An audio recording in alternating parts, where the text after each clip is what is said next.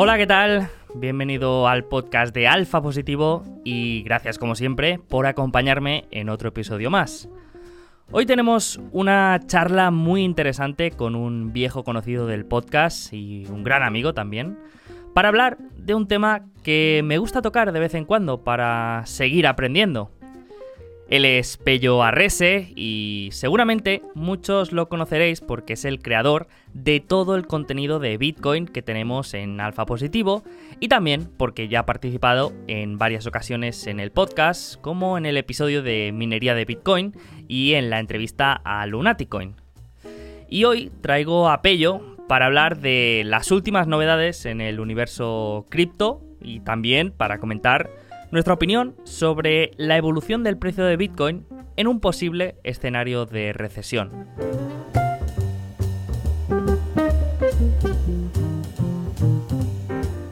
Por supuesto, tanto Pello como yo creemos que el valor de Bitcoin puede tardar muchísimos años en descubrirse de manera completa, pero aún así, para muchas empresas con exposición a Bitcoin, puede resultar interesante intentar analizar esta evolución del precio a corto y medio plazo. Pero antes de empezar a hablar de Bitcoin y del universo cripto, permíteme comentar un breve mensaje de nuestro patrocinador principal, que estoy seguro que ya conoces, la aplicación Quarter. Si la conoces, seguro que ya estás disfrutando de todo lo que puedes encontrar dentro y ya forma parte de tu proceso de inversión. Y si no la conoces, te recomiendo que le des una oportunidad y la descargues en tu móvil. ¿Y por qué te digo esto? Pues porque con la aplicación Quarter tendrás acceso a las presentaciones y llamadas con los accionistas de cualquier empresa que se encuentre en los mayores mercados cotizados. Y lo mejor de todo es que es 100% gratuita así que no hay excusas. Descárgate la app y empieza a escuchar las últimas conference call de empresas que han presentado recientemente como DocuSign, Buy Resorts o Inditex. Y ahora ya sí, empezamos.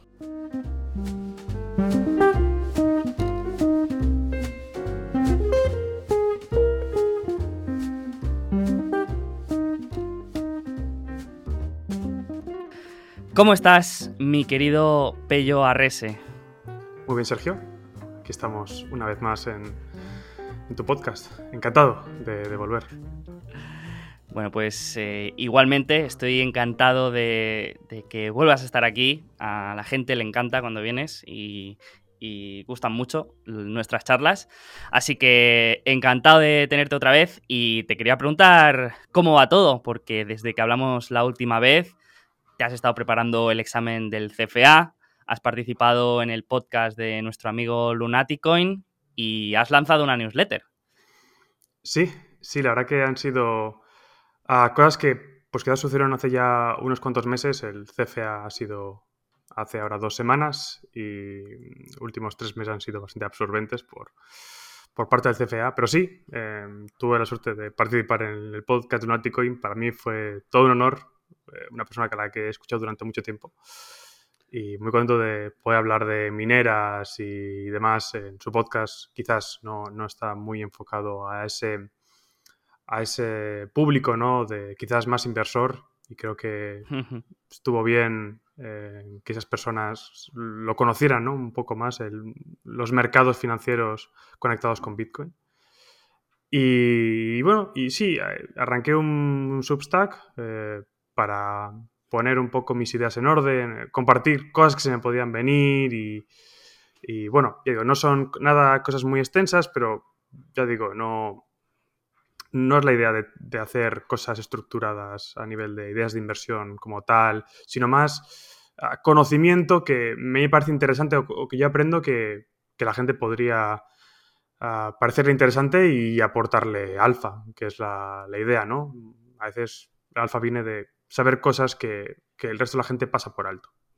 Hombre, hombre, por favor, aquí la comunidad de Alfa Positivo eso lo, sabe de memoria y que todo esto pues al final ayuda a generar todo ese conocimiento y ese, y ese no sé si decir, preparación para, para poder eh, hacerlo mejor que, el mercado. Así que recomiendo a todo el mundo que, le eche un ojo a la newsletter porque me gusta mucho. Se llama Arrese Research. Dejaremos las notas en, en, los enlaces de, este episodio y recomiendo a todo el mundo que, le eche un ojo. El último episodio estuviste hablando de Marathon, de, las mineras, eh, has hablado de, también de, cómo veías eh, la industria hace, hace unas semanas también de, la minería y, nada, recomiendo a todo el mundo que le eche un ojo. Y quería invitarte, mm, como te dije, porque me gustaría mm, tener una charla cada cierto tiempo, cada trimestre o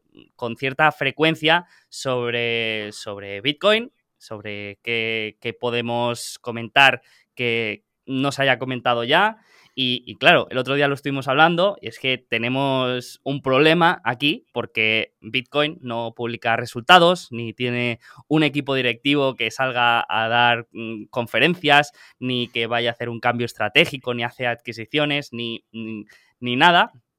Entonces, eh, podemos hablar de, mm, por ejemplo, una de las últimas noticias que hemos tenido en el mundo cripto, que ha sido el colapso de una criptomoneda llamada Luna, que para el que lo pueda pensar, no, lo no la ha lanzado nuestro querido Lunaticoin, aunque estaría bien que tuviera su propia criptomoneda, pero, pero que ha sido muy interesante porque mm, ha pillado a mucha gente y gente que yo conocía que no tenía ni idea y ha destruido 50 mil millones de dólares en, en cuestión de días. Entonces, no sé ¿Qué te ha parecido esto? Si, si es algo que conocías, si habías oído hablar de esto, porque yo no tenía ni idea, hasta que no pasó esto, yo no había escuchado nada sobre Luna y las stablecoins, pues había mm, sabían lo que era, pero, pero tampoco nunca me, había parado a, analizar ninguna. Entonces te quería preguntar qué te ha parecido, porque puede parecer que ha sido un punto de inflexión, ¿no? Para para reducir todo este hype que llevamos arrastrando los últimos años? Sí, yo recuerdo que un amigo mío muy cercano me, comentó sobre la idea, le pareció interesante. Eh, la verdad que lo, era, digamos, como, como concepto era una idea interesante, así como que una stablecoin relacionada con una, con una moneda de precio variable y cómo su creación, destrucción equilibra el valor de la stablecoin. Era, ya digo, interesante. ¿Qué pasa? Eh, bueno, digamos que yo nunca me interesé porque realmente fuera de Bitcoin yo no, investigo demasiado porque realmente no me interesa o... Sí, quizás investigue un poco todo el tema de Tether, que lo podemos hablar ahora, pero realmente no, me interesa como idea de inversión porque siempre las acabo descartando. Si miro algo, siempre lo acabo descartando muy rápido. Y en este caso no fue ningún tipo de estafa, era simplemente, hasta cierto punto, no era ningún tipo de estafa, simplemente era, era eh, frágil. Y bueno, pues al final lo que hizo fue llevar su fragilidad, se lo llevó por delante. Evidentemente, alguien puso la zancadilla para que esa fragilidad eh, se pusiera, mm, se, fuese obvia, pero, pero bueno, al final era, era frágil, ¿no?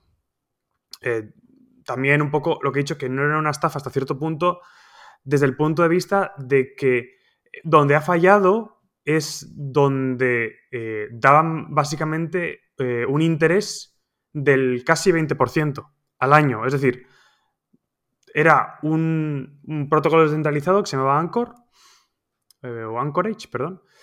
Y, ahí básicamente tú colocabas tus, tus eh, UST, que es básicamente dólares, eh, equivalente en dólares uno a uno, y te van un 20% del año cuando ya sabes, bueno, a qué niveles estaban los, los bonos del tesoro a corto plazo, digamos, con muy poco riesgo y mucha liquidez, eh, pueden estar dando, pues eso, los depósitos del banco daban 0,1% y los bonos del tesoro a corto plazo, pues igual 50 puntos básicos, ahora más, pero, pero evidentemente mucho menos que un 20%, eh, evidentemente. Entonces eso tenía un poco de estructura piramidal donde el, todo funciona porque lo que, lo que hace la gente es meter el dinero para que le dé un interés sin riesgo sin riesgo en el sentido de que le dan un interés sí o sí en esa moneda, evidentemente. Pero. Y eso pues tiene su, su fragilidad dentro, pues la prueba de fragilidad de un, de un, esquema piramidal. O sea, simplemente deja entrar, puede dejar entrar gente y se cae. O sea, sí. sí, Y bueno, más allá de eso, bueno, han sacado la de Luna 2, que, bueno, pues sin comentarios. la verdad que la gente no, mm, parece que sigue sin tenerle miedo a las cosas o que va todavía a... Sé, tiene apellido por el riesgo. Eso, eso mm. no, no hay duda.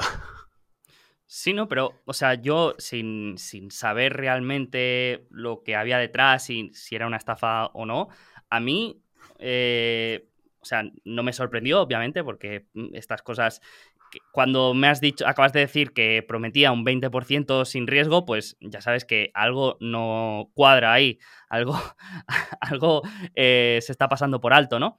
Eh, pero me parece bien que pasen estas cosas porque, porque es como cuando quiebra una empresa. Eh, te, demuestra que, es un, ecosistema mm, bueno, que, funciona, ¿no? sí, que, que, lo que funciona eh, sobrevive y, lo que no se tiene que morir. Y, esto eh, me, parece genial. A mí, eh, no me pareció nunca mal que el Wong, bueno, el, creador de Luna, lo que hizo me parece una idea, pues bueno, es una idea más. O sea, nadie ha obligado a nadie a comprar su moneda, ni nada. Simplemente, bueno, pues ha propuesto una idea, la gente se la ha comprado y bueno, pues pues, como que funde una empresa y los accionistas, o sea, quiebra y los accionistas se van, se van a cero. Pero bueno. Y luego que, mm, puede que esta idea no haya salido bien, pero algún concepto o alguna parte de, todo lo que se ha hecho, pues sirva para crear otra cosa que sí que tenga más sentido y quizá vuelva a fracasar, pero con, con este sistema de prueba y error, pues al final Mm, se llega a algo que, sí que, pueda ser útil realmente. Y, entonces esto me, gusta bastante. Sí, de, hecho, probaron algo distinto a lo que hace Tether, por ejemplo, que es la más grande de todas. Que lo que tiene es eh, cash y, eh, digamos, presuntamente porque no lo han hecho el disclosure Ah, digamos, en detalle, pero tiene activos libres de riesgo denominados en dólares, con un valor nominal de lo que dicen tener. Eh, bueno, pues eh, dentro de lo que cabe, pues, digamos, tiene activos cuyo valor está, digamos, hay valor uno a uno con, representa un dólar y un dólar detrás, hasta cierto punto. Claro, en este caso no había eso. Había un, algoritmo, lo que hacía era crear y destruir lunas en función de cómo se, se redimían o se, se creaban nuevos eh, USTs. Entonces, claro, no había algo con valor definible que lo sostuviera en pie. Simplemente, pues es como cuando hay un problema en el mercado y, los algoritmos empiezan a, vender porque es lo que le dice el sistema. Algo así. O sea, no, pues, simplemente pues, no lo puedes detener. O tienes que apagar la máquina, evidentemente, ¿no? Con Tether no sucede eso. Tether simplemente, pues hay, pues ya digo, presuntamente dólares detrás. Y es lo que, lo que respalda su valor. Entonces... ¿Y la, la utilidad de, un stablecoin y de, Tether, por ejemplo, eh, ¿cuál sería para, para un inversor, por ejemplo? Bueno, si tú quieres estar haciendo comprar y vender criptomonedas, o hacer, eh, ya digo, no tienes por qué hacer trading, simplemente pues comprar y a veces vender o lo que sea, eh, pero no quieres salirte del sistema, porque claro, tienes que pasar por bancos, es decir, ahí, tú quieres meter dinero eh, de tu cuenta del banco a, un exchange, tienes que pasar del dinero de la cuenta del banco a la cuenta del banco del exchange. Pero cuando tú compras USTs, esos USTs no están en la cuenta digamos, si está en la cuenta de la compañía Tether, pero no hay un traspase de, en cada momento del de un banco a otro, ¿no? Se queda todo de forma, digamos, en el espacio cripto, por decirlo así, por dar un nombre un poco más general. Entonces, reduce costes, reduce fricción, tiempo. Está bien, es, eh, le veo cierta utilidad. Y de hecho, pues bueno, pues, eh, la gente que quiere tener Bitcoin pues dice, no, creo que va a bajar. Y lo que hace es vender y porque no quiere estar expuesto a la volatilidad de Bitcoin. Lo que hace es comprar Tether, USDT, y se aleja de la volatilidad. Es, ya digo, perfectamente eh, razonable. Sí, ya digo, la, única crítica que puedo dar de mi parte hacia las, estas eh, stablecoins es que si están respaldadas, que, que, esté cristalino que lo que hay detrás es, es vale lo, vale lo que dicen, o sea, su balance es el que dicen. Porque si no tienes el problema de la confianza otra vez. Y eso, pues, lo puede acabar destruyendo. ¿Y qué diferencia, por ejemplo, había entre Luna y Tether? Porque Luna también, o sea, tenía el valor, mm, digamos, eh, pegado al, al, dólar, ¿no? Sí, lo, tenía de forma algorítmica. Sí que es verdad que la fundación que había detrás, la LFG, Luna. Eh, perdón, LGF, Luna Guard Foundation, algo así, tenía una gran cantidad de Bitcoin, igual 80.000, algo así, y, los tuvo que vender todos para, para sostener el, el PEG y no, lo consiguió. Pero bueno, pero básicamente el valor de lunas, eh, de donde Terra, se mantenía gracias a este proceso de creación-destrucción de, de lunas para, ya digo, era un proceso algorítmico automático que cuando que sufrió al, ser un sistema descentralizado y el depender de pools de liquidez, eh, tanto complejo que yo tampoco soy ningún experto, eh, lo comprendo, pero no, no soy ningún experto, pues bueno, pues al quitar la liquidez, pues ya digo, se fue todo... Hubo una espiral, era una, espiral eh, inflacionaria de Luna que hacía que Terra perdiera todo el valor. Entonces entraba pues una... caía una y caía la otra. Y claro, como caía una, valía menos, se había que crear más, más de la primera para sostener la segunda. Entonces era un, ya digo, una, un death spiral que, no acaba nunca. Y básicamente, pues lo que han hecho ha sido Luna 2. Porque no había forma de, pararlo. Es. Eh, Qué historia tan, tan curiosa, no sé, me, resulta fascinante, ¿no? Eh, sí, sí, la verdad que yo creo que bueno, ha sido algo bastante relevante a nivel de la pérdida de valor que ha supuesto. Porque, bueno, creo que ha sido 50, 60 billion lo que se ha perdido en valor de lo que valía Luna en, su pico. Pero también UST no se utilizaba tanto para, para operar en el mercado de las criptomonedas. Eh, vi el otro día el número que creo que eran 500 millones que se mueven en UST diarios versus 60 billion o algo así que se mueven en, USDT, en Tether. Entonces, claro, no tiene el impacto para el mercado, la liquidez que, hay en cripto como para suponer un colapso. Cosa que si, si hubiese sido con Tether hubiese sido mucho más catastrófico porque hay muchos más pares que tienen mucha más liquidez que de repente no, ya digo, bueno, ya vimos que Bitcoin llegó a cotizar a 100.000 USTs en algún momento. Bueno, y luego ya. Mm, pero bueno, fue como muy aclamado de. Sí, Bitcoin ha llegado a, a 100.000 USTs. No, no, no a dólares, sino a USTs. Pero claro, perdió valor el UST respecto al dólar. Y claro, bueno, pues cosas, cosas, cosas, cosas así. Pero como tú dices, es un proceso de la gente descubriendo cosas y pues proceso natural. Qué bueno, qué bueno. Eh, pues pasando un poco a tema Bitcoin, quería un poco hablar de, cómo... Quería hablar de, cómo veías tú el, comportamiento que podía llegar a tener Bitcoin en un escenario mm, de subida de tipos, de quizá recesión, porque aunque obviamente el que invierte en Bitcoin con, de manera, podríamos decir, con sentido común, lo hace pensando a décadas vista. Pero sí que es verdad que mm, a nosotros nos gusta bastante invertir en empresas con, exposición a Bitcoin y ahí sí que el precio pues influye más o puede, puede influir más, ¿no?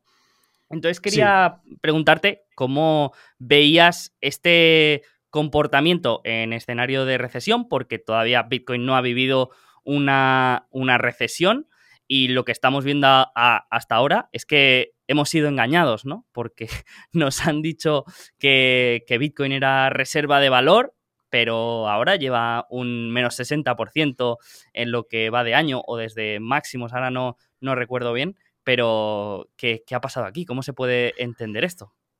Sí, bueno, una cosa que se dice mucho en, Internet y en los podcasts y tal es, bueno, Bitcoin es una reserva de valor.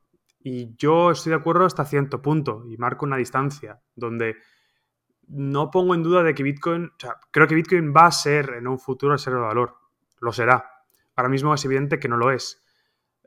Motivos está muy correlacionado con todos los activos de riesgo, o sea, Nasdaq o cualquier acción tecnológica, además, se comporta como un activo de riesgo y es bastante evidente.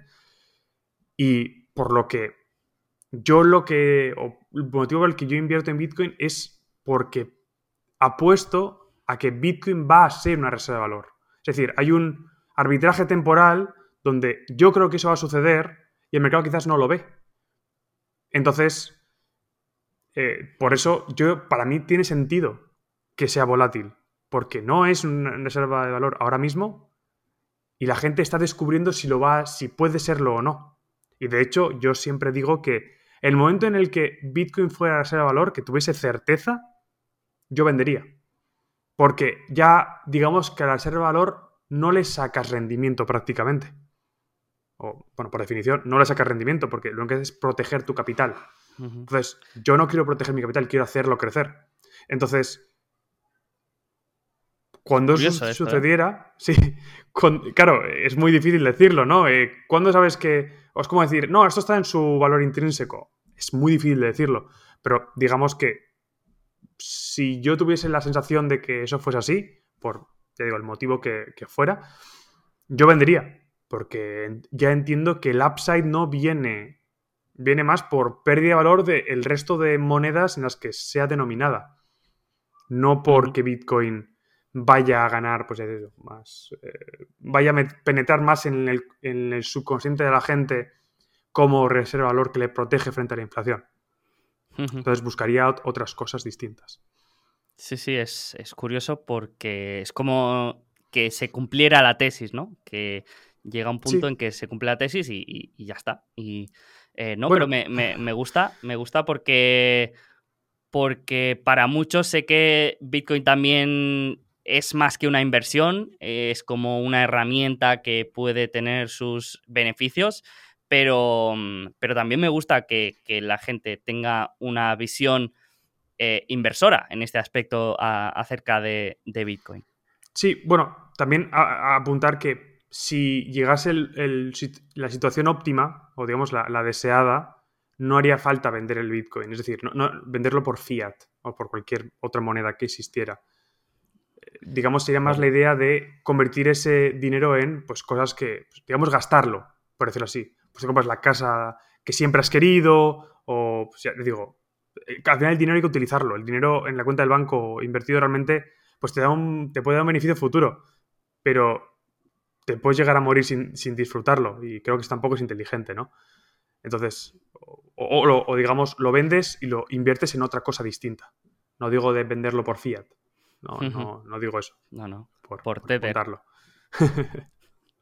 no, sí, pero yo lo veo como, como una startup, ¿no? Que al final una startup puede llegar a ser una empresa estable, en madurez, que pague dividendo, que tenga una capitalización de miles de millones de dólares, pero cuando nace una startup no tiene esas características, ¿no? Una, una empresa mm, estable no nace estable, nace con otras características y con el tiempo pues eh, va, si, si, sobrevive y va creciendo, pues puede llegar un momento en el que alcance una fase de madurez que puede ser más larga o menos, pero eh, obviamente no conozco ninguna empresa que, hayan, que haya nacido siendo madura, ¿no? Eh, entonces, imaginemos por un momento que ahora todas las startups del mundo cotizaran. Pues sería una completa locura, ¿no? Y, serían empresas muchísimo más mm, volátiles que, la media del mercado, ¿no? Y, así es como, o sea, yo veo que así es como funciona el mercado. O sea, me, a mí me parece bien que tenga esta, esta volatilidad, porque no es que sea un error de, del sistema, sino es cómo funciona el sistema. Y esto ayuda también a que los que creen en, en, este tipo de inversiones pues puedan comprar más barato y los que quizás seguían la corriente y habían tomado prestada la convicción de, otras fuentes, pues quizá se, bajan del barco, ¿no? Y, si no, sería muy fácil eh, ganar dinero con el mercado y esto hace que, no lo sea así, ¿no? Es un poco el precio a pagar por, por invertir. Claro, la volatilidad al final es simplemente información nueva digiriéndose y siendo procesada. Y bueno, pues al final cuando algo es, algo, es nuevo o no está claro, pues hay volatilidad. Y, claro, creo que después de estudiar el CFA, que se habla mucho del riesgo, que al final es el, está muy correlacionado con la, con la volatilidad de, cómo sube y baja, creo que es mala concepción. O sea, la volatilidad es cómo cambia de precio. Que, ya digo, depende de tu horizonte temporal y tal, pues claro, implica riesgo real, pero riesgo de perder tu capital, pero si tú estás pensando a largo plazo y crees que algo es bueno, está a un precio razonable, que caiga un 80% tiene que ser algo maravilloso. O sea, y tienes que pensarlo como tal. O sea, si estás convencido, si, si has hecho los deberes y, es lo que crees de verdad. Si no, pues claro, la volatilidad es algo insoportable. Y, lo entiendo, al final somos, somos humanos, tenemos aversión al riesgo, el 99,999% de, de, de, la gente, yo incluido. Y bueno, que comentando a veces la cartera que tengo, pues parece que, no, soy insensible al riesgo. Yo creo que lo que soy es insensible a la, volatilidad. Creo que siempre lo he tenido muy claro, no, sé por qué. Desde que empecé a invertir, aunque no supiese demasiado, siempre he sido como, con mucho estómago a la volatilidad. Creo que eh, quizás por cómo soy pero yo entiendo que el resto de la gente no, le guste. Pero es el precio a pagar, no, no, no, no existe, ya digo, alta rentabilidad es sin, riesgo. Al final está ahí, ese riesgo de incertidumbre más bien que riesgo como tal, ¿no? No sabes qué va a pasar. Y eso pues hace que de un día para otro pues cambien mm, el precio de las cosas mucho. Aparte, estamos hablando aquí de la volatilidad de Bitcoin, pero mm, también tenemos que aclarar que mm, hay empresas como Netflix, como Shopify o como Tesla que son mucho más volátiles que Bitcoin. Eh, de hecho, mm, acabo de ver aquí que ahora que acabas de eh, hacer el examen del CFA, sabrás lo que es el Sharpe Ratio, ¿no? El Sharpe Ratio es, digamos, el exceso de retorno que tiene un activo por encima del riesgo que, asume, ¿vale? Es decir, cuanto mayor es el Sharpe ratio, mejor, porque está teniendo exceso de retorno por encima del riesgo que se está asumiendo. Pues si vemos el Sharpe ratio de Bitcoin en los últimos 5 años, ha sido de 1,24. Y el Sharpe ratio de el SP500 ha sido de 0,96. Es decir, que aquí podemos decir que la volatilidad ha sido mm, más o menos parecida, pero Bitcoin ha tenido más retorno que el SP500, mm, más o menos. Podríamos, eh, bueno, podríamos decir que Bitcoin ha, tenido una volatilidad mucho más alta, pero el retorno también ha sido mucho, mucho mayor, por lo que Mm, bueno, también hay que tenerlo en cuenta y que si comparamos con muchos activos, según la teoría eh, moderna de portfolio, podríamos decir que, el SP500 es más arriesgado que Bitcoin. Así es. Bueno, yo, a mí sí me gusta remarcar que Bitcoin es el activo más rentable de la historia. O sea, nada, nada ha tenido el retorno de Bitcoin en algo más de una década. O sea, nada, o sea, no, no, no ha habido nada que en 12 años se haya hecho un, no sé, ya no me acuerdo ni el número, tenía tantos ceros eh, de, rentabilidad que, que, digo, llegó a cotizar por centavos o décimas de centavo en 2009 y ahora vale 30 mil dólares. O sea, el, retorno en términos porcentuales es descomunal. Y eso, digo, en, el, en 13 años. O sea, creo que siempre, comento que creo que es la razón por la que la gente no invierte en Bitcoin. O sea, siente que se ha perdido todo el tren y por eso invierte en, en shitcoins. Es como, bueno, pues pillaré la siguiente. Y no lo hacen, pero, o puede que sí, pero es poco probable. Sí, sí, sí. Esto, esto me, se me ha quedado grabado que lo comentó Lunaticoin el día que grabamos con él. esto se me ha quedado grabado, ¿no? Que mucha gente está tan atraída por, por las por otras criptomonedas nuevas que salen, por, por esta sensación de haberse perdido el barco de, de Bitcoin, ¿no? Y él lo decía como mentalidad de perdedor porque, porque era asumir que te habías perdido el, gran ganador y ahora querías buscar al siguiente cuando era algo mm, totalmente imposible de, igualar, ¿no? Eh, y me, gustó mucho esto de, mentalidad de perdedor, ¿eh? eh sí. Se, me ha quedado grabado. Yo, yo para mí es, o sea, sí, me gusta el nombre, siempre lo, como para mí es más falta de humildad, pero sí, sí, sí, es mentalidad de, oye, que tengo que buscar el siguiente pelotazo. Los pelotazos a veces no se buscan, simplemente, pues oye, puedes tener la suerte, pero ya digo, es, eh, me parece falta de humildad. O sea, es decir, mm, vale, o sea, como ya me he perdido todo esto, tengo que buscar la siguiente. No, no, no, gasta, no inviertes el tiempo en entender por qué ha sucedido. Porque la, la razón de que Bitcoin haya hecho eso, hay motivos muy claros, pero la gente solo se queda con que ha subido un un millón por cien. Y ya está. Y pues tengo que buscar el siguiente que haga un millón por cien. Pero no se paran a mirar por qué ha sucedido. Bueno, quizás dice, no, Bitcoin fue el primero. Vale. No me parece. O sea, no me parece análisis suficiente como para. O sea, no, eso no, explica el retorno que ha tenido Bitcoin. y aparte, puedo llegar a entender todos estos argumentos de ¿y por qué Bitcoin y no otro? ¿y por qué no sé qué? Porque yo también los he tenido al principio. Eh, porque es lógico, porque venimos del mundo también empresarial en el que eh, no siempre el primero es el que se acaba llevando el pato al agua, el gato al agua. Eh, mm, tenemos el ejemplo de MySpace, por ejemplo, y de Facebook después. Tenemos ejemplos mm, muchísimos con la burbuja de las .com, ¿no? De, de, bueno, de grandes ganadores que después se han, se han evaporado de, un día para otro.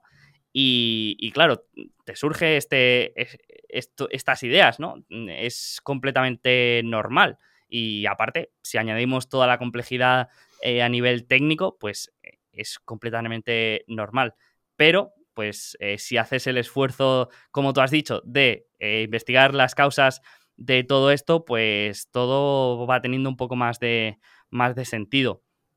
Y no sé si, claro, al, no haber vivido todavía una recesión, ¿tienes alguna idea de mm, qué puede pasar con, el precio de Bitcoin? Porque sí que ha tenido caídas, sí que eh, pues la caída de 2017, en 2020 con el COVID también cayó, pero no sé si tienes alguna referencia de cómo se puede comportar si mm, nos dirigimos hacia un escenario de recesión, subida de tipos y, de caída de, la demanda y de los activos de, de más riesgo.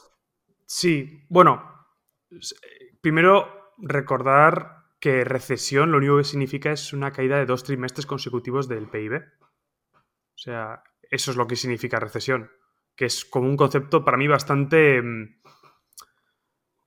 amplio o que no... Claro, como todo se mide en términos de, PIB, pues ya digo, es como la métrica que todo el mundo mira y bueno, pues puedes tener dos, meses de decrecimiento y que no sean tan graves.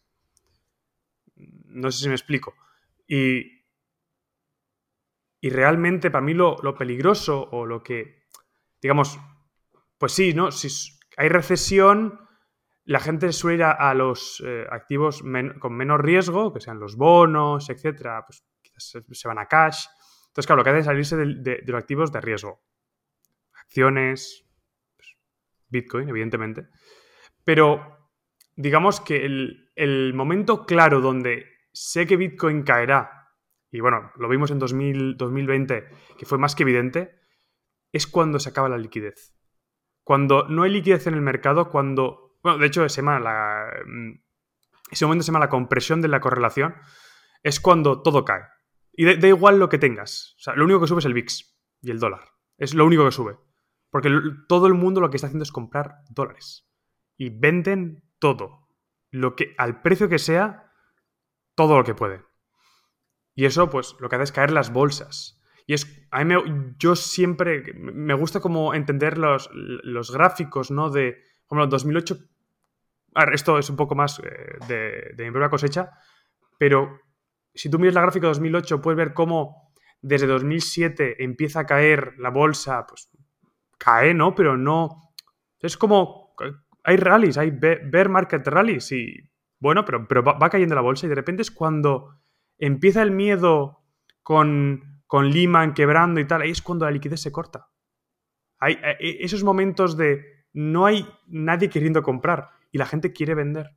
Esos son los momentos donde sabes que Bitcoin va a caer 100%, porque es que cae todo. Y da igual, realmente. En ese aspecto, pues no tiene por qué haber recesión. Y eso lo vimos, eh, bueno, la recesión 2020 fue algo ridículo, así ves el gráfico, es una cosa así, es algo que las flechas de inicio y fin no, no, no, hay espacio ni siquiera para que se creen, ¿no? Bitcoin y todos los activos de riesgo empezaron a subir cuando empezó a meter liquidez en la Reserva Federal en el mercado. Porque entonces se había, cortado. Entonces, eso, digamos, eso es un 100% seguro que Bitcoin va a caer. Que sea, pues, en escenario de recesión, sí, ¿no? Por lo que digo que es un término bastante amplio y puede caer el PIB, pero, le digo, puede ser algo más un desajuste y ya está, ¿no? Es que hay muchas dinámicas detrás del, PIB y solo se mira el PIB como, como métrica global y, ya digo, es un poco, para mí, no me gusta mirarlo porque es demasiado vasta y no, no da mucha información subyacente. Sin embargo, si tienes algo más como empieza a haber miedo, subidas de tipos de interés, ahí así que Bitcoin pues puede caer, o sea, digamos, puede subir dos escenarios donde puede subir por el hecho de que sigue ese proceso de adopción, de que cada vez más gente quiere Bitcoin, con lo cual, eh, bueno, la gente retira dinero de Bitcoin de los exchanges, con lo cual se reduce la liquidez de Bitcoin, la gente sigue queriendo comprar, puede cada vez más gente verlo como un valor refugio y puede subir por esa dinámica, ¿no? Pero por otra parte tienes la dinámica de suben los tipos de interés, con lo cual todos los, eh, activos eh, financieros que tienen flujos de caja ven reducido su valor porque la tasa de descuento aumenta, con lo que venden. Y bueno, pues tiene, al tener esa mm, dinámica de, activo, de riesgo, pues cae con ellas también. Y a la vez, pues la gente saca el dinero de la bolsa y de Bitcoin, que como hemos dicho, no, no tiene no dividendos, no hay flujos de caja, es un bien presente. La gente mueve su dinero de ahí a activos con menos riesgo y que dan una rentabilidad, digamos, ya aceptable. Pero claro, si los tipos de interés de la Reserva Federal suben al 3%, pues el bono a 10 años puede tener una rentabilidad del 4 o del 5%. Sí, a grosso modo, ¿no? Entonces, pues quizás para la gente que tenía su dinero en Bitcoin porque a, tipo cero no, nada era atractivo de renta fija, Ahora de repente la renta fija ha caído mucho y le parece pues una rentabilidad suficiente un 5%. Entonces la gente liquidaría su, posición en Bitcoin y lo pasaría a renta fija. Y ahora con una rentabilidad aceptable. Y en esta situación, donde no está tan claro una cosa con la otra, pues eh, habría que ver qué fuerza, si la oferta, la, la oferta y la demanda ganan. Y ahí es donde, pues bueno, pues no, no es tan obvio no es tan obvio y, y, es difícil medir cuál es la, la, demanda de Bitcoin a nivel general. Es decir, la gente compra Bitcoin, sube de precio, sí, pero hay que estar mirando si se retira dinero del exchange, si han estado... Eh, eh, ¿Qué porcentaje de los Bitcoin han estado más de un año sin moverse? Este tipo de gráficas on-chain o métricas on-chain, pues eh, hay, que, hay que tenerlas en cuenta. Sí, eso, eso te iba a comentar, porque mm, a pesar de todas las turbulencias, yo la verdad, te, si te digo la verdad, mm, no me parece ninguna exageración la caída de Bitcoin. De, hecho, si cayera más, no, no me sorprendería. Por, por, todo lo que está pasando en los mercados, por lo que has dicho, ¿no? La reducción de, liquidez que, que, está llevando a cabo la Reserva Federal. Y, la verdad es que está, está aguantando bastante bien ese, ese nivel de, de 30 mil dólares. Y además, mm, has comentado estas métricas on-chain. No sé si, si, esto puede ser algo significativo de la adopción, o no sé si es más de, de la demanda, pero el porcentaje de Bitcoin que la gente está manteniendo durante más de un año se encuentra en máximos históricos. En 2015 creo que estaba al 35% y ahora está cerca del 65%. No sé si esto es un indicador de, mm, de la demanda que puede tener o no sé si a ti te, parece útil esta, este tipo de métricas. Sí, no, desde luego que es muy útil para saber, pues, lo que la gente que posee Bitcoin opina de él. Porque al final, Bitcoin es, es algo que lo puedes, lo puedes, atesorar a coste cero. Eh, y ya digo, si tienes estómago para, la volatilidad, puedes tenerlo sin ningún problema. Eh, entonces, si la gente, a pesar de que caiga, no vende, lo que sigue haciendo es comprar y sacar de los exchanges, porque eso también es importante, ¿no? Al final, donde los precios de Bitcoin que todos vemos son los que dicen los exchanges. Y si se reduce la liquidez por parte de la oferta en estos exchanges, lo que sucede es una presión de la demanda que hace subir el precio. Entonces, esto pues, son, son las dinámicas internas del, mercado de, Bitcoin. Si la gente lo que hace es el poco que hay, lo compra y lo saca a sus carteras frías, cada vez va a haber menos liquidez. Y esto lo que hace es que, bueno, principalmente eh, la fuerza iría, o el sentido común te diría que va hacia arriba. También, pero mayoritariamente lo que haría sería aumentar las, los movimientos del propio Bitcoin. Porque si de repente la gente quisiese vender por lo que fuera, pasar tus Bitcoin a los exchange, bueno, no, es, no, es, algo lento, ni mucho menos, pero digamos que no es instantáneo. Entonces, eh, pues eh, también al haber menos, menos demanda, pues, perdón, sí, demanda en este caso, pues lo que hace es caer de precio más de lo que eh, de lo que caería si hubiese más liquidez. Pero lo único que hace es aumentar la volatilidad. Y que a largo plazo, si la gente que cree en Bitcoin, por lo general tiende a no pensar en el precio, simplemente compra y lo retira a los exchanges, es una presión alcista muy fuerte. Eso si hablamos simplemente la parte de, ya digo, del precio como tal, que es lo que se negocia. Pero hay otras métricas muy interesantes que alguna vez te he comentado eh, cuando hemos estado juntos, y es que la Lightning Network, que es la capa 2 de Bitcoin, que permite pagos pequeños por muy poco dinero, digamos céntimos o décimas de céntimo, tiene, está, llegando a máximos en la cantidad que tiene, eh, e, que está en esta capa 2 de Bitcoin. Es decir, o sea, hay más Bitcoin que nunca para poder hacer transacciones a través, de, a través de Lightning Network. Y eso para mí también implica mucha adopción. Por el hecho de que no solo Bitcoin empieza a ser considerado como valor refugio, digamos, eh, lo, mantienes porque eh, crees que te va a proteger de la inflación, eh, y remarco, creer, cree que va a esto, sino que además la gente lo quiere utilizar como para hacer transacciones. Porque la Lightning Network sirve para hacer transacciones. La, capa 1 de Bitcoin es para almacenarlos, la capa 2 es para transaccionarlos. Entonces, eh, digamos que la capa 1 está especializada en, el almacenaje y la capa 2 en las transacciones.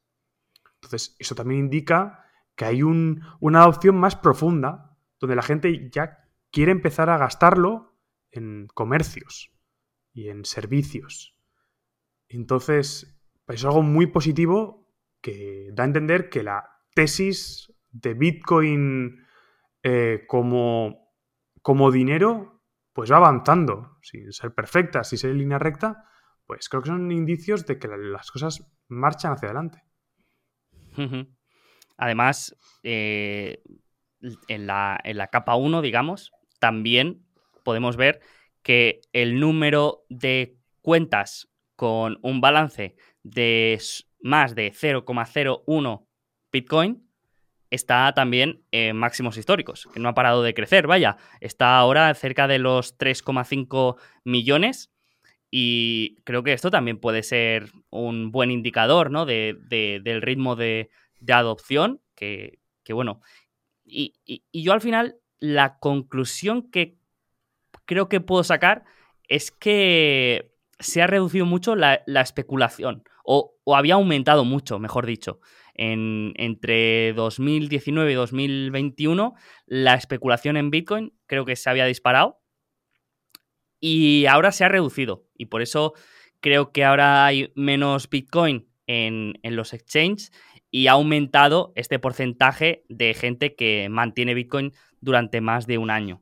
Es, mi, sensación. Y otra cosa que me gusta mirar también es la adopción a nivel institucional, que como sabes, pues es algo que, que CoinShares, por ejemplo, publica un informe semanal de los flujos de efectivo que hay en, digamos, los vehículos de inversión institucional. Y estos flujos, en lo que va de año, podríamos pensar que, el miedo ha llevado a los, a los inversores a sacar dinero de este tipo de activos, que para que nos hagamos son, por ejemplo, ETFs del precio de Bitcoin, pero eh, estructurados para inversores institucionales, pues en lo que va de año eh, es que el flujo es muy positivo. Eh, sí que es verdad que a principios de año pues, salió algo de dinero, pero en lo que va de año el, hay más inversores que han eh, invertido en este tipo de vehículos que no, que han, sacado. No sé si esto es algo que también vas mirando. Sí, eh, bueno, comentar una cosa antes sobre el tema de, de, las direcciones, y es que es una métrica un poco confusa por el hecho de que una persona puede una persona podría ser dueña de un millón de, esas direcciones. O sea, no hay ningún impedimento de, que eso fuese así. Mm. Evidentemente no, no será el caso, pero que pues, una persona puede ser dueña de 20 direcciones, 50. Al final la cartera se las crea y, es un. puede ser un medidor un poco. Puede no estar mostrando la, imagen real. Y luego, por otra parte, con el dinero institucional, eh, eh, está muy bien seguirlo para ver. Eh, qué es lo que o cómo, cómo fluye el dinero a nivel del, sector financiero que facilita la inversión en estos productos. Eh, es, verdad que no... Mm, esos productos, eh, los ETPs, ¿no? ETFs, pero de, estos productos particulares, eh, no son siempre comprados por institucionales, también están disponibles para los retailers. Al final, pues abrir de giro o, Interactive Brokers y vas a ver los ETPs de CoinShares en, disponibles para comprar. Y al final nosotros no somos institucionales, pero, pero están en nuestra mano, ¿no? Pero sí, es un vehículo que los institucionales pueden, em, pueden utilizar para exponerse a Bitcoin. Y la verdad que al final todo lo que sea que la gente esté expuesta a Bitcoin y tal es positivo, porque se acepta como un activo más, como el oro, y se invierte en él. Y tiene, tiene sus beneficios, sus inconvenientes, y al final, cuantos más activos existan para invertir, mejor. Porque al final, eh, ojalá todo cotizara, todo tuviese que se pudiera comprar cualquier cosa, un edificio, lo que fuera. Sería muy positivo. A mí me parecería algo que facilitaría mucho eh, los procesos de mercado, de valoración y, transmisión de, dinero de los ahorradores a los inversores. Pero bueno, pero no puede ser. Entonces, todo lo que sea facilitar el acceso, la inversión, porque tenemos que pensar que si alguien crea un ETP físico de Bitcoin, que los institucionales o los retailers pueden comprar, significa que el que origina el, ETP e está comprando Bitcoin para, para, crear el producto. Con lo cual es un comprador más. Es, positivo para Bitcoin, ya digo, con la ley de la oferta y la demanda en la mano, es positivo. Genial. Pues pasando ahora al mundo empresarial, en tu última publicación de tu newsletter hablaste de Marathon, que es una empresa de minería de Bitcoin, la más grande de hecho, si no me equivoco. Y, te quería preguntar sobre este tipo de vehículos a la hora de pensar en, la, posible evolución del precio de Bitcoin en el corto y medio plazo. No sé si ves a este tipo de actores como una idea interesante de, exposición en este entorno tan volátil y cómo ves el riesgo que pueden llegar a tener. Mm, ya sé que eh, es dependiendo de cada, de cada empresa será diferente, pero hasta qué nivel les puede afectar el precio de Bitcoin para llegar a, no ser rentables y, en algunos casos, me imagino, en, minerías más apalancadas, pues a llegar a, problemas de liquidez. Sí, eh, el precio de Bitcoin en este caso sería el mayor eh, componente del riesgo que tienen, porque al final ellos ganan dinero en función del precio que tenga Bitcoin, no cuando lo minan, sino cuando lo venden, que puede ser dos momentos distintos en el tiempo. Y en este caso, Marathon eh, quizás no es la más grande por capitalización de mercado, porque hay otras empresas que minan y les hostean a otras empresas también las máquinas, con lo cual no son pure mining players, pero sí que en este caso Marathon probablemente es la, más, la más grande de todas, que, sea, que solo mine. Y, bueno, es una exposición interesante, eh, exposición a Bitcoin interesante, porque al ser una empresa que únicamente tiene las máquinas de minería, es decir, no tiene infraestructura, no tiene edificios, no tiene...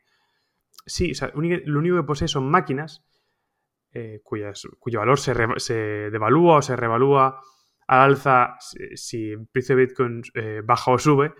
Eh, tiene un apalancamiento operativo brutal que las otras mineras no tienen, al, tener pues, una infraestructura, ¿no? unos costes fijos, etc. Entonces tiene un apalancamiento operativo muy fuerte. Y además de eso, al tener mucha deuda, sí, tiene 730 millones de deuda convertible al 1%, eh, esto amplifica mucho los retornos de esta empresa, eh, digo, los retornos sobre el equity. Entonces, eh, por supuesto, tiene más riesgo porque es más volátil, esta deuda amplifica los retornos sobre el capital y la volatilidad de estos retornos, con lo cual, pues hace que especialmente esta empresa fluctúe más con la fluctuación del propio precio de Bitcoin comparado con el resto de mineras. Entonces, si, si estamos dispuestos a soportar volatilidad, esta empresa puede ser una, eh, una operación interesante para tener una exposición apalancada a Bitcoin con por supuesto, tiene riesgos extra, riesgo de quiebra y, demás, riesgo operativo, pero eh, la verdad que a día de hoy las empresas de Bitcoin son muy rentables, tienen precios, eh, o sea, coste de, mm, por Bitcoin minado de 10.000 por unidad, es decir, pues operan con márgenes del 60% actualmente, con lo que, pues, eh, el riesgo es bajo eh, si lo alto comparado con Bitcoin, pero todavía hay margen de maniobra para que estas empresas pues eh, siguiesen sobreviviendo a pesar de que Bitcoin siguiera cayendo incluso por debajo de los 10.000, porque, ya digo, tendría que estar siempre por debajo de los 10.000 para que, para que quebrasen. Incluso habría dinámicas por, por detrás que probablemente las hiciera, hiciera que bajase su, su coste por Bitcoin por debajo de 10.000, quizás a 6.000 o 5.000, con lo cual seguirían estando en rentabilidad. Entonces, em, es, un tema complejo, pero si, se estudia bien, creo que es una, una operación interesante. Eh, podríamos hablar muy de, lo mismo o de una manera muy similar eh, con el resto de mineras, no solo con Marathon, pero sí, la, idea sería, sería más o menos la misma.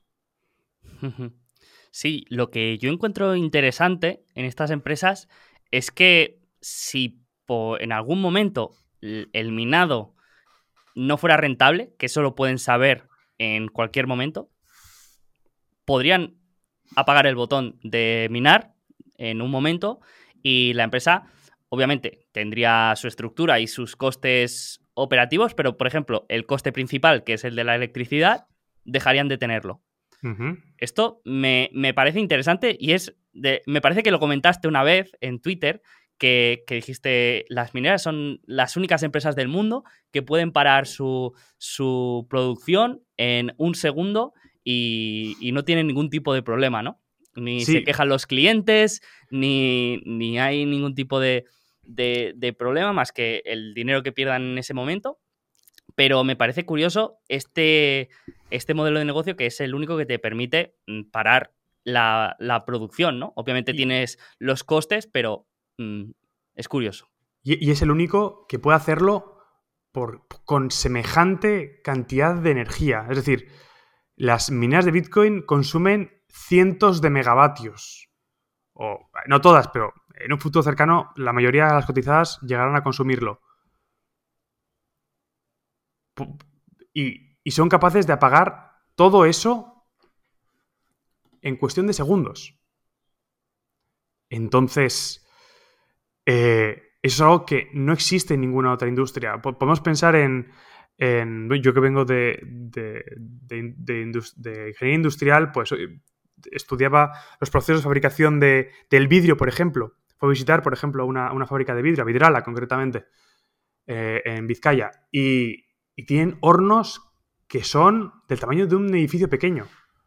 Y eso tiene que estar funcionando todo el día, todos los días, porque el mero hecho de arrancarlo cuesta un dineral en energía.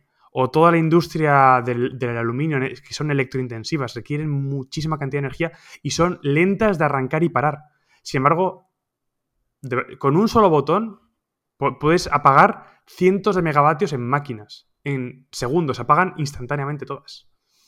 Y esto se utiliza principalmente para eh, que esto sucede en Texas, eh, donde pues la red CERCOT es independiente del resto de Estados Unidos y entonces pues cuando hay exceso de demanda por parte de los, de los, de los, eh, de los particulares, lo que hacen los mineros es dejar de minar para que el resto de los tejanos puedan seguir consumiendo electricidad para aire acondicionado, cocinar, etc.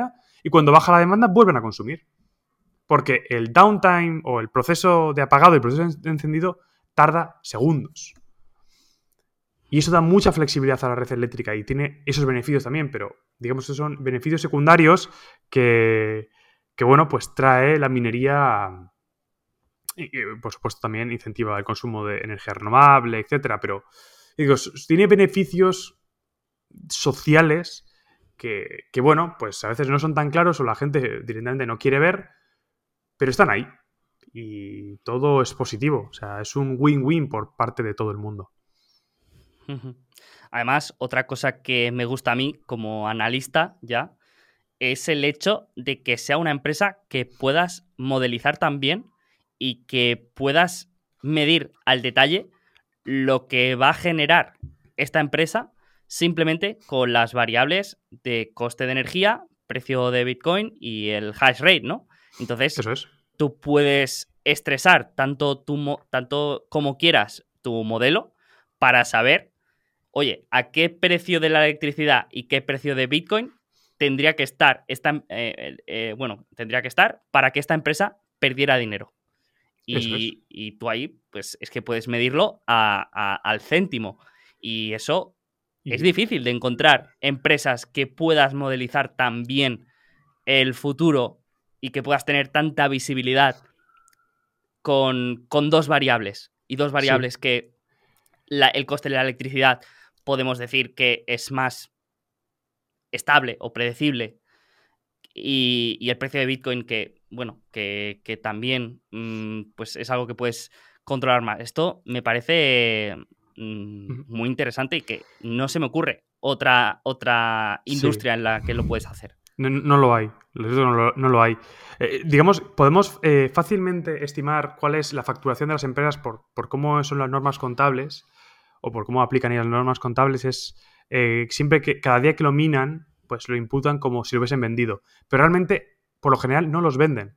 Entonces, saber cuándo han ganado dinero, cuándo lo han perdido, o, o digamos, cuándo efectúan las ganancias o las pérdidas, no lo sabemos o no, no, es, eh, no lo podemos saber en cada momento porque las mineras pueden minar Bitcoin, consumen electricidad, pagan la factura de luz, pero pueden no vender los Bitcoin. Entonces, pues digamos, podría bajar el precio de Bitcoin por debajo del precio al que sería su break-even, de coste eléctrico, coste de estructura, digamos, el, punto de, break-even que, elijamos, Pero si ellos no venden, lo mantienen en el balance y cuando vuelve a subir lo venden, seguirían ganando dinero. Entonces es jugar con el timing de cuándo lo minas y cuándo lo.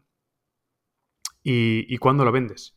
Entonces, ya digo, eh, es un. La predicción de cómo sean los flujos de caja es complicado. De hecho, la valoración de estas empresas me parece muy difícil y, y realmente, pues casi a veces tienes que dejarla fluir con el propio precio de Bitcoin. Eh, es decir, eh, si cae con el precio de Bitcoin, o sea, si tú crees que Bitcoin va a seguir subiendo y va a seguir subiendo durante el futuro cercano visible, pues si ves que en un momento cae, pues simplemente compras porque cuando suba el precio, suba el precio de Bitcoin volverán a subir. Y ya digo, es, es, es muy complejo hacer esta valoración por descuento de flujos de caja por esta razón, porque las mineras no, no venden cuando lo minan y eso dificulta el proceso de valoración. Porque pensemos que lo que las mineras producen es Bitcoin y tú compras las acciones en dólares euros o la moneda fiat que, en la que coticen. Entonces es un proceso muy complejo de valoración. A veces he intentado hacer el ejercicio de valorarla en función de los Bitcoin que produzca. Traerlo al presente, que luego está el problema de a qué tasa de descuento lo traes al presente, y convertirlo a precio de Bitcoin actual. Es, un, es muy complejo por, lo que, por esto que comento. Pero bueno, al final valorar no es fácil y nadie dijo que lo fuera. Entonces eh, aquí estamos, eh, seguimos estudiando y seguimos viendo cómo, cómo hacerlo. Porque además es un sector tan nuevo que realmente dudo que haya mucha gente en el mundo, en el sector financiero, que, que esté especializado en mineras de Bitcoin, en valoración y, y demás. Es, es, realmente complejo. Y Oye, muchas pues, estimaciones. Eh, tienes aquí un nicho de mercado interesante que explotar, ¿eh? Porque, porque, bueno, yo no conozco a nadie que tenga el nivel de conocimiento que tienes sobre, sobre este tipo de, de empresas. Alguno hay por Twitter que comparte ideas y me gusta seguirles y demás, pero no, no, no, no hay muchos, la verdad. Eh, uh -huh. entiendo, es, es, complicado, yo, yo, entiendo por qué, o sea, es muy volátil sus beneficios, o sea, ganan dinero, pero pueden ganarte cero, pueden estar en ganar cero, cero dólares o ganar, no sé, 150 millones. O sea, la fluctuación de sus beneficios son muy inciertos y entiendo que eso al mercado no le guste. Pero eh, al final me gusta jugar con lo que el mercado, o sea, lo que yo creo que es bueno y el mercado no lo entiende. Porque creo que en este caso es eh, no, no, lo llegan a comprender del todo, al menos por ahora. Luego vendrá la fase de, no, es que es muy, muy mucha volatilidad, pero creo que ahora mismo, eh, volatilidad me refiero a facturación y beneficios, pero ahora mismo creo que el mercado directamente no la entiende. Que, por cierto, mmm, hemos empezado aquí a hablar directamente de Marathon sin explicar muy bien el modelo de negocio de, de, esta, de estas empresas, pero si a alguien le interesa, hace unos meses grabamos precisamente un podcast exclusivo de hablar del el modelo de negocio de las mineras, de algunas que, habían.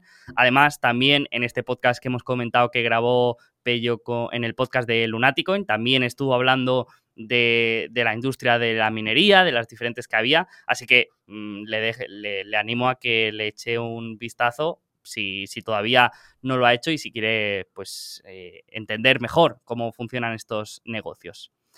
Y no sé si sigues otra empresa que también eh, genera mucho interés, que es MicroStrategy. Y, y, ahora que ya eres casi CFA, podemos hablar de, del riesgo financiero, de estructuración de deuda y todas estas cosas tan divertidas.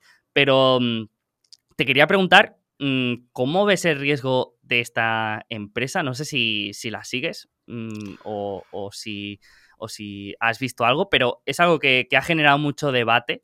Mm, incluso algunos eh, pues hablan de que puede ser eh, el, el, canario en la mina de, de esta crisis, eh, comparándola con la de las .com. Y te quería preguntar cómo es el riesgo de esta empresa y si crees que es más o menos arriesgada que estas empresas de minería. Pues es una buena pregunta porque el riesgo es distinto. Eh, MicroStrategy tiene principalmente riesgo financiero, mientras que las mineras tienen riesgo operativo y también riesgo financiero, en mayor o menor medida en función de, qué minera escojamos porque tienen más o menos deuda. En este caso, MicroStrategy decidió, aparte de comprar Bitcoin con su caja, decidió eh, emitir deuda, eh, convertible en este caso primero, y luego otras deudas colateralizadas con, Bitcoin, para comprar más Bitcoin. A mí me parece una apuesta bastante arriesgada, es decir, em, tiene el riesgo de, sufrir llamadas a margen. Eh, no, es, el riesgo no es muy alto porque la, deuda que está, digamos, que la pueden llamar a margen es pequeña y ya comentó el CEO que eh, Sailor que, que, tiene que caer mucho el precio para sufrir ese, riesgo, pero sí me ha parecido como muy arriesgado eh, la compra de Bitcoin tan apalancado. Es decir, podría haber hecho exactamente lo mismo sin pedir deuda. Me pareciera como... Ah, no creo que lo que hiciese realmente mal porque la deuda que levantó fue muy barata, levantó mucha cantidad a un tipo de interés muy bajo. Y eso está muy bien. Es, digamos que si le añade riesgo, pero a la vez eh, le añade reward o retorno extra en caso de que salga todo bien. Entonces me pareció interesante. Eh, siempre me he mantenido alejado, eso sí, porque como inversor particular, eh, teniendo a mano todos los exchanges que existen y lo fácil que es comprar Bitcoin y guardarlo por tu cuenta o en el exchange directamente, que no recomiendo, pero pero es posible eh, y es muy fácil. No, nunca le he visto el atractivo. Eso siempre lo comento, pero bueno, es una apuesta más por parte de Sailor que si le sale bien, le saldrá muy bien, pero si le sale mal, pues podría llevarse la empresa por delante y que no, que no, sea muy probable, pero que añades ese riesgo extra cuando simplemente podría haber dedicado a comprar con la caja que tenía Bitcoin, con los flujos de caja excedentes, comprar más Bitcoin y, así ad infinitum. No, y se quitaría un riesgo de encima. No, no llego a entender muy bien. Si, bien comparto muchas cosas de las que dice, me, me gusta lo que suele decir, me parece elocuente como menos. Pero Mm, yo no hubiese operado de esa manera. Ya digo, eso yo. como yo lo hubiese hecho. Y es el motivo por el que no invierto, principalmente. Tienes tal facilidad con los exchanges o otras maneras eh, para comprar Bitcoin, estar expuesto a Bitcoin, que realmente me parece que es un riesgo innecesario. Incluso podrías comprar Bitcoin apalancado en tu propio exchange. Aunque bueno. O, endeudarte tú mismo. Eh, exacto. A, un, nivel que, tú sabes que, puedes digerir, ¿no? Eh, Eso es. O, hipotecando tu casa, por ejemplo, eh, que, no, se, no, se recomienda ni mucho menos, pero que, hay maneras también de, exponerse a Bitcoin de manera apalancada. Eso es. Sí, es interesante cómo tienes un negocio fuera de Bitcoin que, que no es que sea un negocio increíble, pero da dinero y ese dinero lo lo utilizas para comprar más Bitcoin. Eso sí que esa parte me parece interesante. Pero el tema de meter deuda a mí es lo que me. Con las opciones existen, me echa para atrás. Sí, sí. Eh, la verdad es que eh, la, probabilidad está ahí. No, sé, no llego a saber de cuánto es, si es de, de un 1% o de un 10%, pero, pero sí que eh, pues estás añadiendo probabilidad de, game over, ¿no? Que, Eso es. Que bueno. Que... Sí, un riesgo de, de, quiebra financiera tampoco. O sea, tienes deuda, pues lo, incrementas y ya está. Pero, digo, darlo en porcentaje no, no se lo puedes dar porque es que no lo sabemos. O sea, sería, sería mentir, sería mentir decir, no, pues hay un 10%, no, no lo sabemos, pero está claro que tienes menos riesgo cuando no tienes deuda. Totalmente, totalmente. Eh, pues muy interesante todo y, se nota que, ha habido un upgrade con, el CFA. Ha, habido comentarios que, me han gustado mucho y se ha notado el, trabajo que, ha habido detrás. Y no quería cerrar esta charla sin hacerte el cuestionario alfa, que en la primera charla que tuvimos te escapaste, pero eh, hoy ya toca Mm, así que te, te, voy a lanzar 10 preguntas y tú vas contestando un poco lo que, lo que te parezca. Son preguntas más profundas de las que te gustan. Eh, así que te las voy lanzando y vamos a ver cómo, cómo respira. Un objeto que te haya costado relativamente poco, menos de 100 euros, por ejemplo, que, te haya mejorado la vida. Y si no se te ocurre ningún objeto, pues podemos usar el, comodín de, un servicio, una experiencia o, algo que hayas comprado. Sí, ah, la verdad que, eh, sobre todo, ahora que lo pienso, porque tenía una otra cosa en mente, pero creo que lo voy a cambiar y es la silla. Una, una la, silla que tengo no es eh, muy cara, creo que me costó sí, ciento poco euros. Y, y la verdad que, estamos, yo que estoy todo el tiempo sentado, lo... Bueno, miento, la silla y la mesa. Así que me, me quedo con la mesa. La silla, la, mesa elevable de IKEA. creo que cuesta 150 euros, así que me excede un poquito del, presupuesto. Pero eh, me gusta mucho eh, eh, subirme la, mesa a mi altura. Yo mido un metro noventa y, las mesas normales se me suelen quedar bajitas. y, también poder ponerme de pie cuando se me cansa la espalda. Que no, es que tenga problemas, pero se me tiende a cansar más rápido la espalda.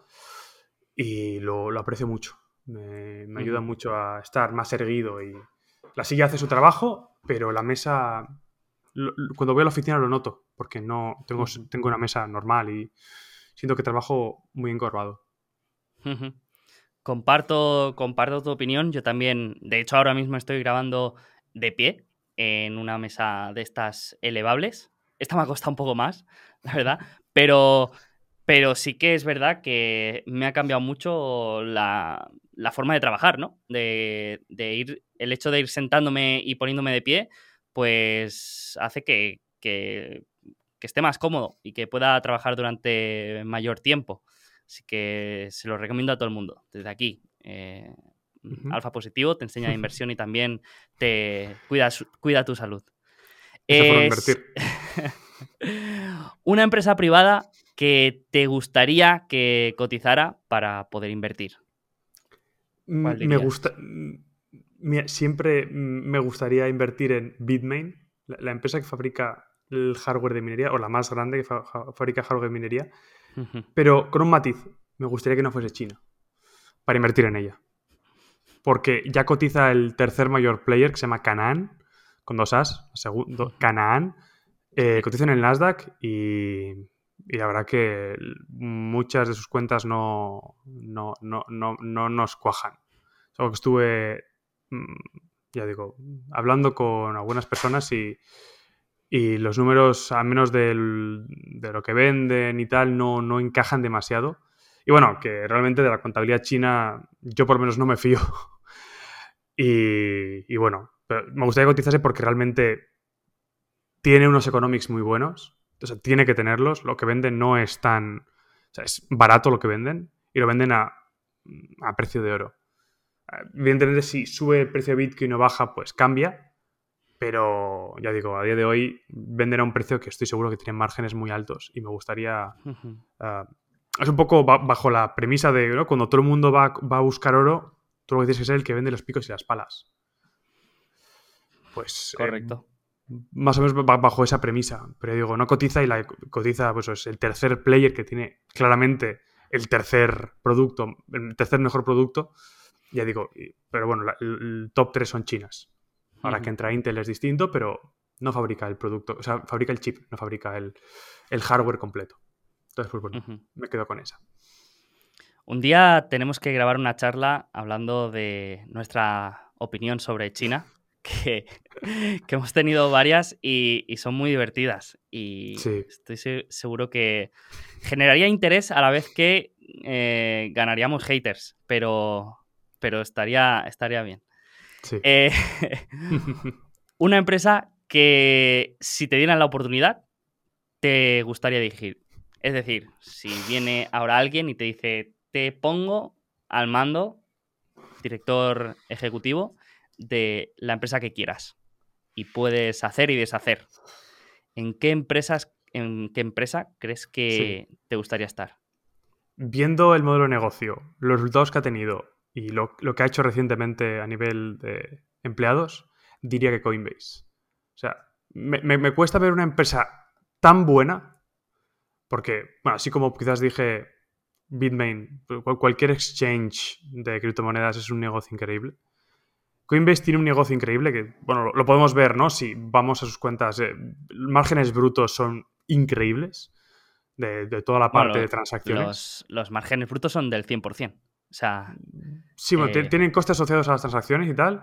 Pero sí, sí, sí. O sea, podemos decir que el coste bruto es 100% porque realmente no le cuesta nada una transacción que hagan sus clientes, ¿no? Claro. Sí, Pero lo han hecho. O sea, han contratado tanta gente que, bueno, o sea, una cosa, multiplicaron por tres o por cuatro sus empleados en los últimos 12 meses. Y bueno, han llegado a perder dinero por esta razón. Y ahora eh, han parado las contrataciones, incluso han dicho a gente que estaba contratada que no iba a empezar, que, no les contrataban al final. Me parece un movimiento muy feo, muy... No sé, no, me parece que no está bien gestionada y creo que eh, lo comenté contigo en privado, como decían que, que su objetivo no era ganar dinero. o sea, el, CEO Brian Armstrong decía que su objetivo no era ganar dinero o algo similar. No, entiendo cómo el CEO de una empresa cotizada en bolsa, que, para aquel entonces, pues bueno, ya valía menos, ¿no? Pero vale 20 mil millones en bolsa y dices que tu objetivo no es ganar dinero. Pues no sé qué opinarán tus, accionistas, pero me parece que no van a estar contentos. Y bueno, es un principal accionista, pero ya digo, no, me, pareció, o sea, como que, de verdad, o sea, si hiciesen, o sea, fuese en piloto automático, les iría increíblemente bien. No sé. Mm. O sea que, te gustaría llegar ahí y empezar a despedir gente, ¿no? O sea, tú lo que quieres es llegar ahí y hacer limpieza. La, escena en esa película que, eh, aparece un tío en el ascensor con una, paintball y empieza a disparar a gente, gritarles despedidos. Algo así. O sea, no, simplemente no, porque creo que sean eh, malos empleados, ni mucho menos. Simplemente creo que pues, se está expandiendo por donde no tiene que expandirse y está gastando dinero donde no debería hacerlo. Simplemente están mal invirtiendo y ya está. Eh, me gusta, me gusta tu filosofía. ¿Qué blog has leído más en tu, en tu carrera, en tu vida? Ese blog que te ha acompañado durante más tiempo y que lees con más frecuencia. Un tiempo que leía mucho serenitymarket.com, que era de José Luis Carpatos. Bueno, sigue escribiendo ahí, pero la vendió. Eh, bueno, cuando me gustaba estar atento de cosas del mercado, ya me. O sea, digamos que me gustaba estar atento ahí, pero me cansé rápido. Y desde entonces es Siru Hedge. Siru Hedge eh, para mí es. Eh, me gusta mucho la forma que tienen de escribir, hablan de cosas que.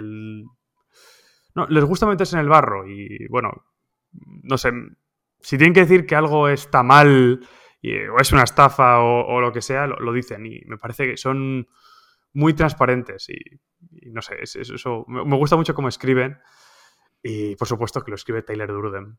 Eso para mí es, un plus que, sea, me parece muy adecuado. Cómo escriben sobre lo que escriben, que sea Tyler Durden el que lo escriba, me parece un guiño fantástico hacia, hacia el Club de la Lucha y me parece muy, muy preciso. ¿Qué pestañas hay abiertas en tu navegador últimamente? Es decir, ¿qué estás mirando? ¿Qué estás intentando aprender? ¿Sobre qué estás curioseando? Mm, ¿Qué nos podrías decir? Mm, bueno, yo soy un consumidor de YouTube desde hace más de 10 años, o más de 12 quizás que he estado viendo YouTube todos los días, casi todos los días, que no he estado muy ocupado, evidentemente. Y últimamente me estoy pasando a Twitch, a, ver qué es lo que hay. Me pasé por un creador de contenido que me gusta en particular, pero lo estoy un poco descubriendo de cómo es el proceso, también un poco cómo Amazon gana dinero con, con Twitch. Me estoy viendo a entenderlo. porque los streamers hablan activamente sobre cómo, qué porcentaje se quedan, ellos qué parte Amazon, qué formas de monetizar. Y estoy viendo mucho Twitch, eh, por este motivo también, para, por curiosidad de cómo funciona. Y luego, bueno, últimamente, pues como estoy viendo cómo, cómo hacer alguna operación con opciones en Marathon concretamente, eh, tengo bastante abierto, más de lo que me gustaría, el eh, TradingView, que es la, que utilizo para, ver los precios. Y la web de Interactive Brokers para ver cómo está el precio de las, de las calls. Por ahora no he descubierto ningún sitio donde pueda ver el eh, cotizar el precio de las calls. Así que lo veo directamente en, en, la propia Interactive Brokers. Genial, genial. Otra divertida. A ver, a ver si me sorprendes. No, no, no sé por dónde vas a ir. ¿Qué acción le recomendarías a tu peor enemigo? No, normalmente tengo que decir que siempre tengo una ligera eh, percepción o, una idea de, de, lo que va a contestar el invitado, pero en tu caso no sé por dónde vas a ir. Bueno, poder recomendar una buena, una buena acción para que ese enemigo se convirtiese en amigo. O intentarlo, por lo menos. Eh, poner mi granito de arena. tenía... Tendría que pensarlo. Pero si no, le recomendaría Coinbase. Y mientras yo no sea CEO, que le recomiendo... le recomiendo esa para que, para que la vaya conociendo y, y vea cómo... empresas que no quieren ganar dinero. Como ejemplo de empresa que no quiere ganar dinero, toda, toda tuya. O, o incluso, mira, una empresa que me gustaría que es privada, que no, que no cotiza, pero me gustaría que cotizara, sería Klarna y recomendársela en peor enemigo. Eso sería como la puntita. la puntita Klarna? Eh, es una empresa de pay now, eh, Buy Now, Pay Later eh, que eso fracciona los, eh, los, pagos y tal. Y, y, bueno, me acuerdo que el otro día, no, sé dónde estábamos, eh, estaba viendo que, que, perdían más dinero que, que, lo que facturaban con las propias comisiones de, del préstamo que se crea en el proceso de su negocio, pues perdían por cada, digamos, dólar que... Mm, no recuerdo exactamente la métrica, pero básicamente por por cada dólar que, que ganaba, digamos, de los intereses y demás, perdía un dólar y pico de, préstamos no pagados y demás. O sea, algo completamente surrealista. Ojalá cotizase y, bueno, yo se recomendaría a algún enemigo y yo pues, me pondría corto o compraría puts o algo al mismo tiempo. Un poco hipócrita, pero... ¿Con qué inversor o CEO reconocido te irías de fiesta? Esta no es fácil. Porque a ti tampoco, tú tampoco eres un nave nocturno, pero. tuve, mis tiempos, pero ya, ya se pasaron. Eh, pues aquí barro para casa, pero. Pero diría que con Jeff Bezos. O sea, ahora mismo Mm, bueno, incluso mientras era, e, e, era CEO también, era muy parecido, eh, sobre todo en su última parte. Eh, pero bueno, que las fiestas que se pega en su yate, a mí me, gustaría estar. O sea, no, te voy a mentir, me, gustaría que me invitara. Mm, no estaría mal. Eh, este es capaz de entrar en la discoteca y decir, compro la discoteca con todo lo que hay dentro, eh, barra libre para todo el mundo, pero em, creo que Elon Musk es todavía peor y las fiestas que hace eh, son, son épicas también, un poco más gore quizá, pero... Sí. Pero también son... Tienen sí, también son, son, salvajes. Luego me, haría, me, me daría mucha curiosidad salir con Michael Berry por ver cómo, ver cómo responde. O sea, no, no, me, cuesta. Me, cuesta verle a esa persona en, algo como un bar o una discoteca. O sea, bar, me refiero a pub. Sí, sí. Mm, me cuesta verle. Y me gustaría, pues bueno, pues debatir con él sobre temas de GameStop mientras nos tomamos una copa. Pues Michael Barry, si estás escuchando esto, eh, tienes una invitación para tomar una copa con Pello y conmigo. Viejo Eh, California, no hay ningún eh, problema. Tengo los eh, mensajes directos en Twitter abiertos. me puedes escribir y ya lo organizamos. Prefiero, Jeff también, si nos escuchas, está- están abiertos Sí, los... me, los- me- puedo, puedo confirmar que, que nos escucha, es fiel seguidor de- del podcast. Fantástico. Eh, no sé si conoces la página de Long Bets, la descubrí hace un tiempo y la verdad que me gusta bastante, pero es una página donde las personas dejan una opinión o una apuesta a largo plazo e incluso mm, ponen dinero en la mesa. Y hay apuestas pues eh, tan locas como decir que en- en 2050 habrá gente viviendo en Marte, como que en 10 años un tercio de la población será vegana.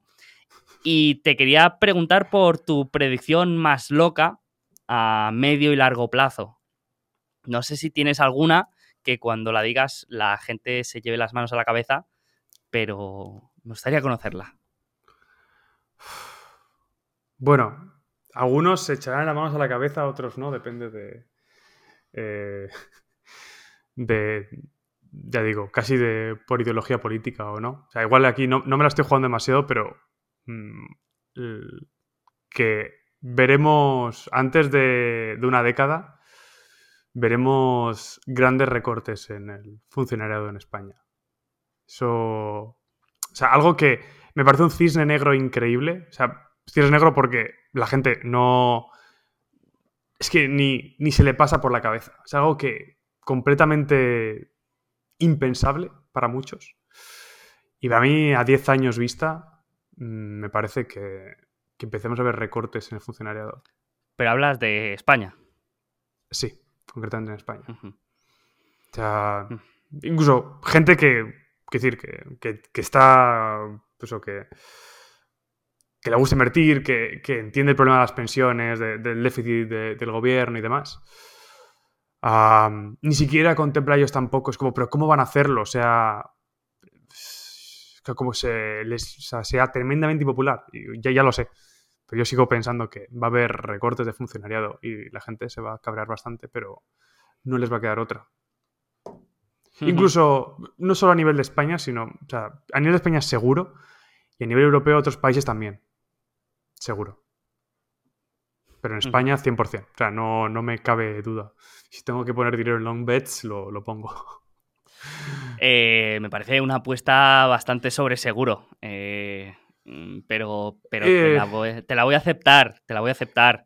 Pero, Eh, pero- piensa en las pero- consecuencias que tendría eso, ¿eh? O sea, Bueno, claro, pero, o sea, recortes, claro, eh, puede ser un recorte de- del 5% del salario. Eh, yo- a mí me sorprendería si me dijeras que de aquí a 10 años ya no habrá pensiones. Ya no, eso no existirá. sí, no, no, así. pero eso no, no, no lo. Porque siempre, siempre pueden pagar 500 euros.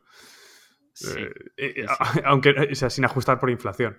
Entonces, ya digo, a- Bueno. es lo poco... O sea, lo, lo digo más loco en el sentido de menos que la gente no, no, no, no- lo piensa. Puede haber recortes y tal, eso la gente cree. Yo, yo digo que va, o sea, recortes en salario, yo digo que va a haber recortes en personal. Van a despedir a gente. Ujú. Pues eh, no me sorprendería. No me sorprendería, pero tampoco, tampoco lo veo tan claro.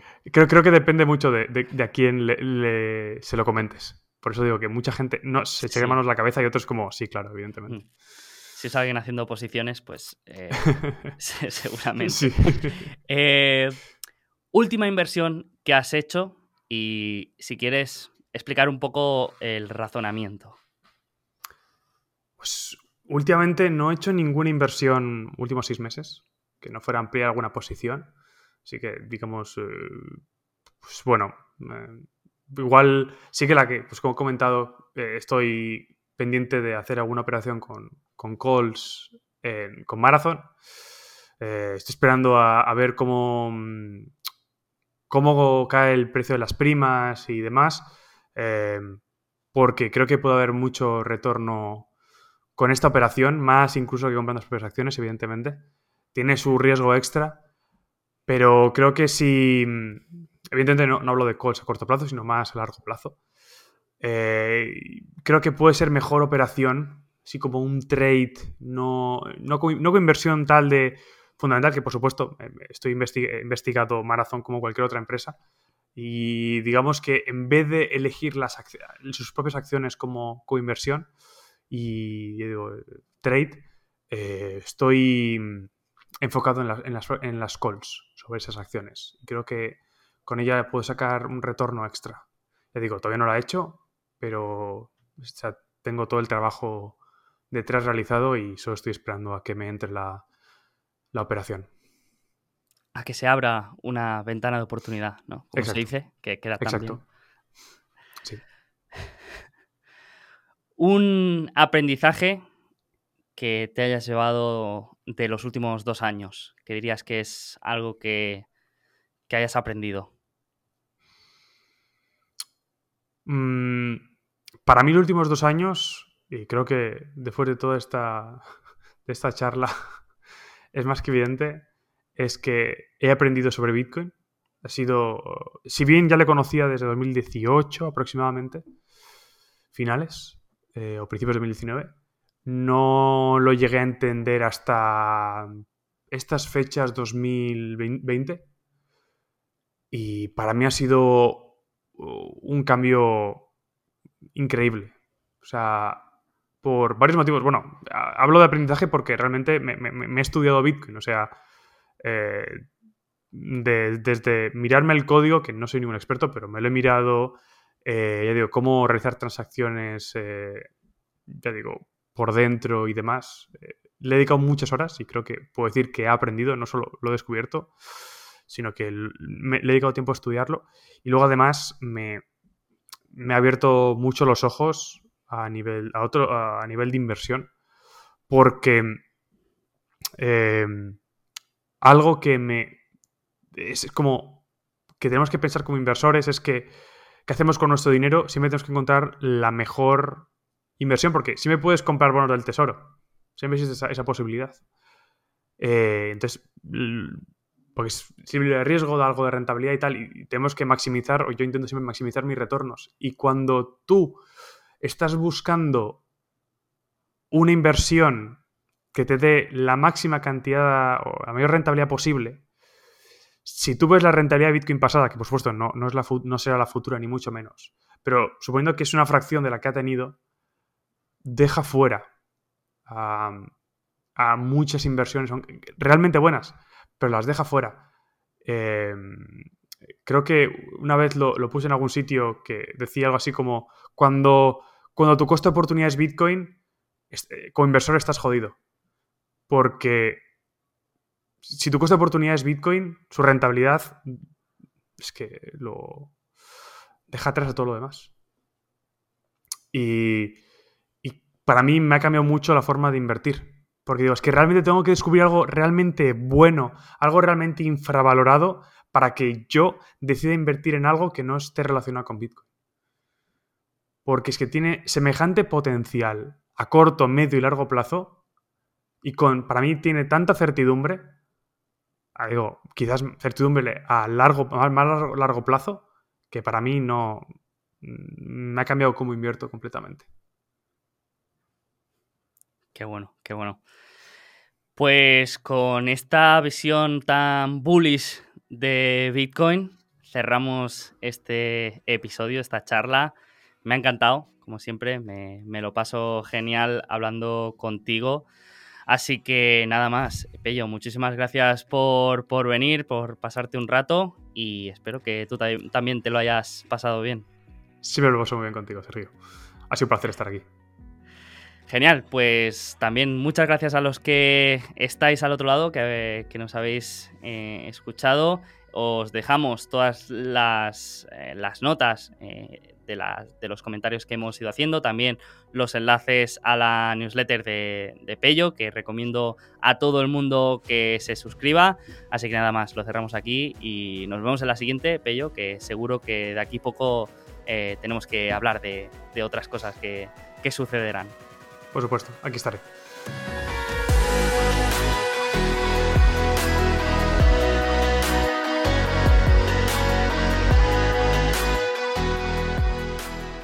Bueno, pues espero que te haya gustado este episodio y nuestra charla con Pello.